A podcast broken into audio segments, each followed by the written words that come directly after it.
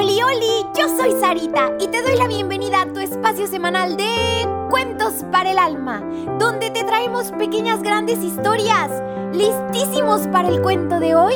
Vengan, acompáñenme. Hmm, escogiendo mi cruz.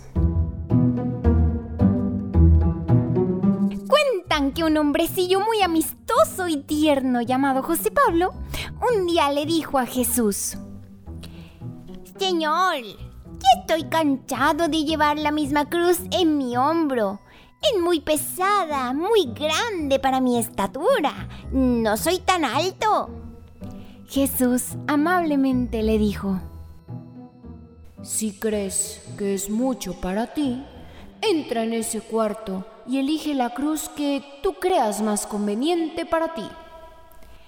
El hombrecillo que de cariño le vamos a decir Chepito porque somos sus amigos, entró y vio una cruz pequeñita, pero era bastante pesada, que le clavaba justo el hombro y lo lastimaba muchísimo. Ay, esta no puede ser la indicada. Me duele mucho el hombro. Ay, no, ay, no. Buscó otra, pero era muy grande y muy liviana, y se le hacía algo estorbosa. Ay, eso está muy grandote para mí. Que no entiendo. Ay, no, no, no. Quítenmela, por favor. Tomó otra más. Pero mm, esta era de un material que raspaba mucho. ¡Ay, ay! ¡Esta me pica! ¡Quítamelo! ¡Quítamelo! ¡Pica! ¡Pica! Buscó otra y otra y otra y otra y un montón más.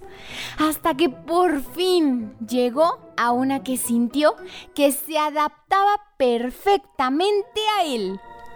Salió no contento, lo que le sigue contentísimo. Estaba muy sonriente y dijo, Señor, he encontrado la que más se adaptaba a mí. Muchísimas gracias por este cambio que tú me diste permiso de hacer. Jesús le miraba sonriendo y le dice, No tienes nada que agradecerme, Chepito. Has tomado exactamente la misma cruz que tú traías. Tu nombre está escrito en ella. Mi Padre no permite más de lo que no puedas soportar. ¿Sabes por qué? Porque te ama y tiene un plan perfecto para tu vida.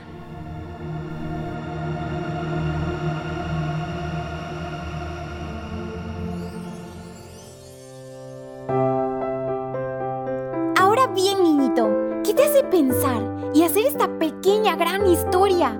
¿A poco no nos deja muchísimo para reflexionar? Pero sobre todo lo que nos mueve a actuar. Niñito, acuérdate de decirle a tu papi o a tu mami que le den seguir para que cada semana ya aparezcan los cuentos de manera automática. Y también por favor comparte este programa con todos tus amiguitos, tus vecinos y hasta con tus primos. Te espero la próxima semana con un nuevo cuento. Que Dios te bendiga muchísimo.